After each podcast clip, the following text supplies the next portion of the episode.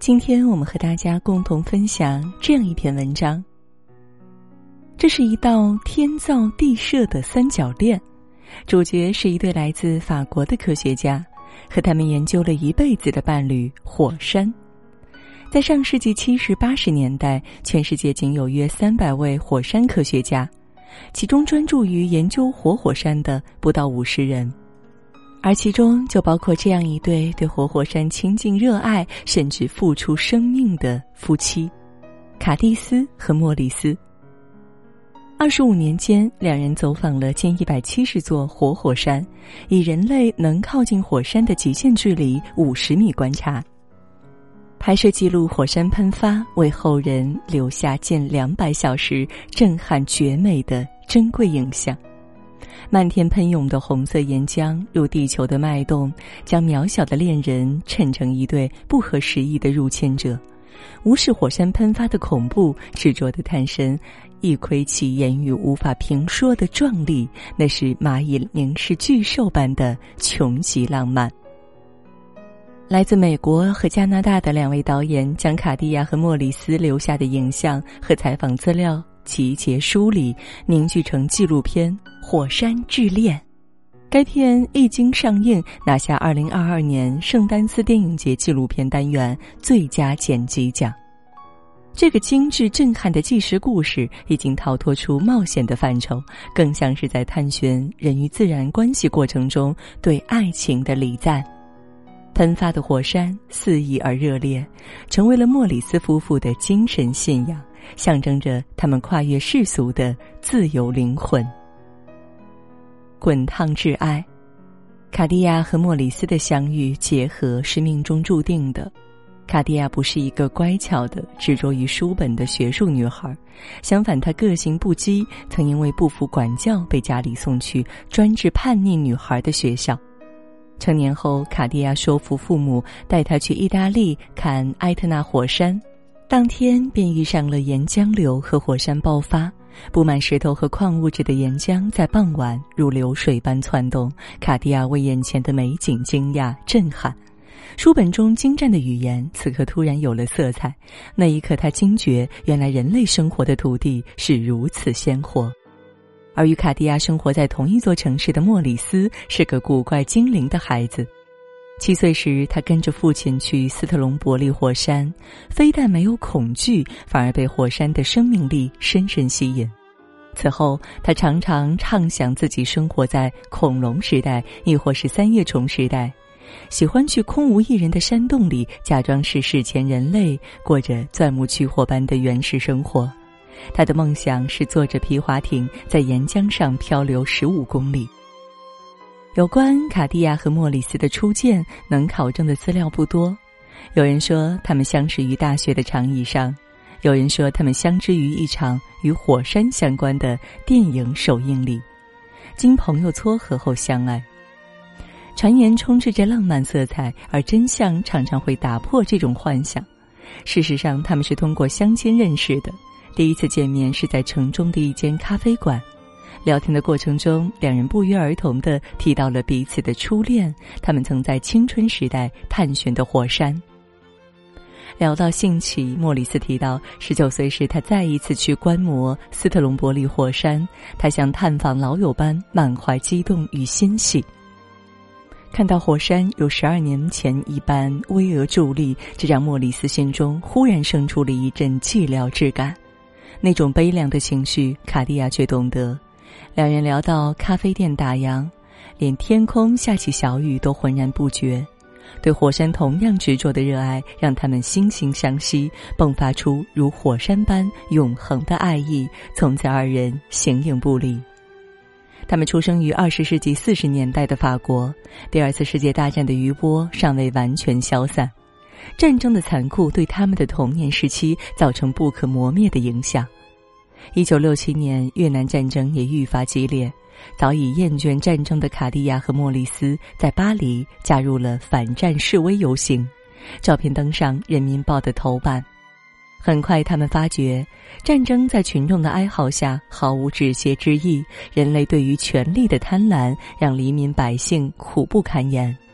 卡地亚和莫里斯见过因战争流离失所的妇人、无法保护的孩童，他们有心反战却无力改变现状，因为对人类社会的失望，他们选择在自然世界的谜题中寻求慰藉。适逢大陆漂移说与板块构造说的兴起，火山学成为一个新型科目，引发科学家们的激烈追逐。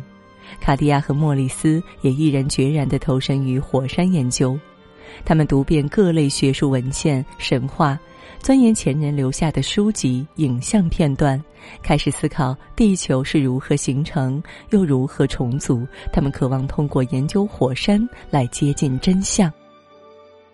申请了一笔勉强够用的补助金，开着一辆受捐的车，卡地亚和莫里斯到达冰岛展开研究。携手共进后，他们拥有了亲自触及火山的勇气。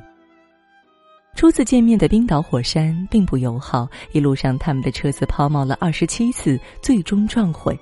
莫里斯跌进了温度高达一百四十度的。滚烫泥浆水中，右脚踝的皮肤如洋葱一般剥落，他们却笑称这是对成为火山学家的一次洗礼。卡地亚和莫里斯根据矿物、热度、气体和时间的排列组合，试图理解导致火山喷发的原因。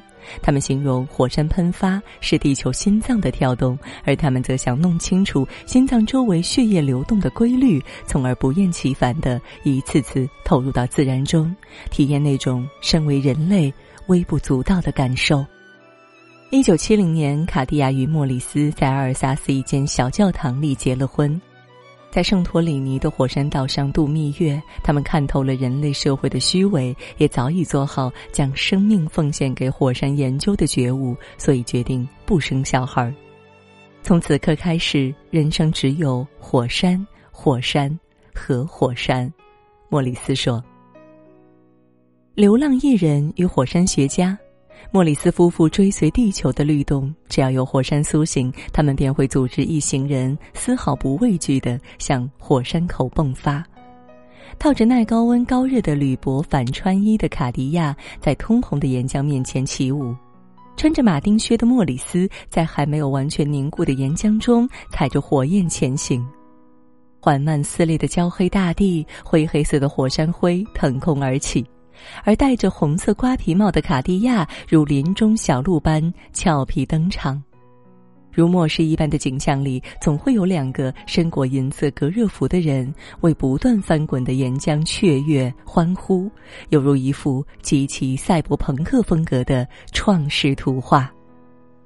但莫里斯夫妇的行为在上世纪七十八十年代的学术界不被认可，甚至是离经叛道的。早期的报道中，人们将他们定位为流浪艺人，一切研究更像是一场场夺人眼球的行为艺术。对此，他们毫不在意，并在下一次的火山探究中走得更近些。卡地亚像一只鸟，轻盈爱幻想，对自然万物之间复杂的关联抱有强烈的兴趣。莫里斯像只海狮，高大壮硕，沉迷于对宏观和浩瀚的解读。两人都会观察世界，只是方式各有不同。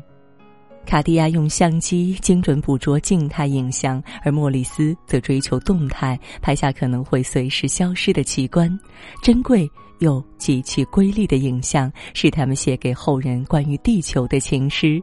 他们既是科学家，也是天生的电影人。可人类始终无法摸清自然的脾性，喷发的不确定性也是火山让人类敬畏的原因。火山被莫里斯分为两类：红火山与灰火山。前者会喷射橘红色的岩浆，美丽也相对安全；后者则会产生如核弹爆炸般的灰色蘑菇云，对人类社会造成不可估计的损伤。直到一九七七年扎伊尔的尼拉贡格火山爆发前，两人都致力于研究红火山，沉浸在美景的壮阔下，置身于可估计的危险中。可那一次看似无害的尼拉贡格火山突然爆发，岩浆以每小时七十公里的速度，在几分钟之内倾泻而出，让周围的村庄生灵涂炭。岩浆掠过的土地一片焦黑，高温使得死去的人类连骸骨都很少留下。只有两具大象的骸骨相对完整。那是莫里斯夫妇第一次直视火山的愤怒。人类在自然灾害面前的脆弱与无力，如蝼蚁攀爬巨兽的脊背一样滑稽。此后，卡地亚和莫里斯自愿接近更加危险的灰火山，他们决心用已获得的知识来避免灾难的发生。两年后，一座印度尼西亚的灰火山喷发，它的原生火山曾在1883年喷发。引发的巨大海啸席卷周围的海岸，造成三万六千四百一十七人丧生。而当火山再次喷发后，莫里斯夫妇毫不犹豫地向海岛进发，整座海岛除了他们两人外，全部撤离。他们在岛上二十四小时轮流观测了三天，在此期间，他们中需要有一个人保持清醒。一旦发现有火山弹向他们喷来，负责将睡着的那个人推开。在可以选择乘坐游艇离开的时候，卡地亚和莫里斯则选择离火山口更近一步。他们渴望获得更多的数据和样本来支撑这次观测，为今后的研究做铺垫。哪怕如此大胆的行为会让他们被烫伤，会因吸入过多的灰尘而长久的咳嗽，也没有丝毫的退却。莫里斯在后来的著作中写道：“也许你需要某种存在的哲理来面对这些火山怪兽，但我的原则很基本。我想过精彩而短暂的一生，胜过漫长却无趣的人生。死亡的另一面是拯救。每次喷发前，火山会像病人一样颤抖，在地表鼓起脓包，从火山口处喷出恶臭。”一九八五年，哥伦比亚的鲁伊斯火山爆发，造成两点二万人丧生，十几万人流离失所。尽管在此之前，莫里斯夫妇已经明确提醒过当地政府，火山爆发一定会引起泥流，需要对即将受灾人群进行转移，却被政府以财力不足为由无视了。卡地亚第一时间前往哥伦比亚，在已经没到小腿的火山灰里艰难前行。他本以自己研究地球的心跳为荣，但眼前破壁残垣的景象让他也跟着心碎。至此，莫里斯和卡地亚彻底清醒过来，即使用客观数据提前预警当地政府也毫无用处，必须用实地拍摄的火山喷发影像，才能让人们了解这一灾难的严重性。并在联合国教科文组织的支持下制作了火山避险教学片，避免更多悲剧的发生。为了远离人类，他们将一生的热爱献给火山；而为了守护人类，他们不畏艰险的驻留。一九九一年的日本仙云火山是卡地亚和莫里斯探究的最后一座火山。抵达时，天空下起了阵阵细雨。激起的雨雾逐渐模糊二人的视线，他们决定再往前挪一段距离，以求更加清晰的观测。霎时间腾起的灰色烟云没有给人任何反应的时间，两个穿着明黄色雨衣的身影被彻底淹没。根据涌浪附近的地面痕迹显示，死亡时莫里斯与卡利亚依偎在一起，他们留下的遗物不多：一台摄影机与一只。时间永远停留在下午四点十八分的手表。或许被自己研究了二十五年的伴侣吞噬，是这对爱人完美的归宿。在他们离世的短短十几天后，菲律宾的皮纳图博火山发生震动，许是莫里斯夫妇拍摄的火山避难片起了作用。政府迅速正视这些警示迹象，积极引导五点八万人撤离，将这场菲律宾有史以来最大的火山爆发的损伤降到最低。能为人类社会规避苦难，是这对恋人钻研火山规律的本意，亦是他们爱情结晶的映射。每次走在火山上，两人不会并肩同行，而是一前一后，经常是莫里斯走在前面。卡地亚解释说。因为莫里斯的体重是他的两倍，他踏过的地方自己肯定也能走。但如果哪天莫里斯先他一步掉进了岩浆中，他也会毫不犹豫的跳进去。决绝的爱意在自然的威胁下微不足道，又近乎伟大。在火山口与岩浆对视过后，卡地亚和莫里斯便挪不开眼，再也无法满足于庸常的人生。火山的低鸣如同号角，引领他们在世界各地不断朝圣。毫无疑问的，我卡地亚和火山，这是一个爱情故事。莫里斯说：“吐露的火苗如卡地亚般轻盈自由，喷涌的灰尘又似莫里斯，既火爆也危险。普通人穷极一生在找志同道合的爱人，而莫里斯夫妇幸运的碰撞在一起，抛弃一切身外之物的牵绊，通过对火山的挚爱，达到精神上的高度契合。这就是当代能谱写出的终极浪漫。”难道他们不怕火山熔岩烈焰的滚烫吗？我想，大概这星球中最炙热的物体，就在他们的胸口，疯狂的跳动着，滚烫，挚爱。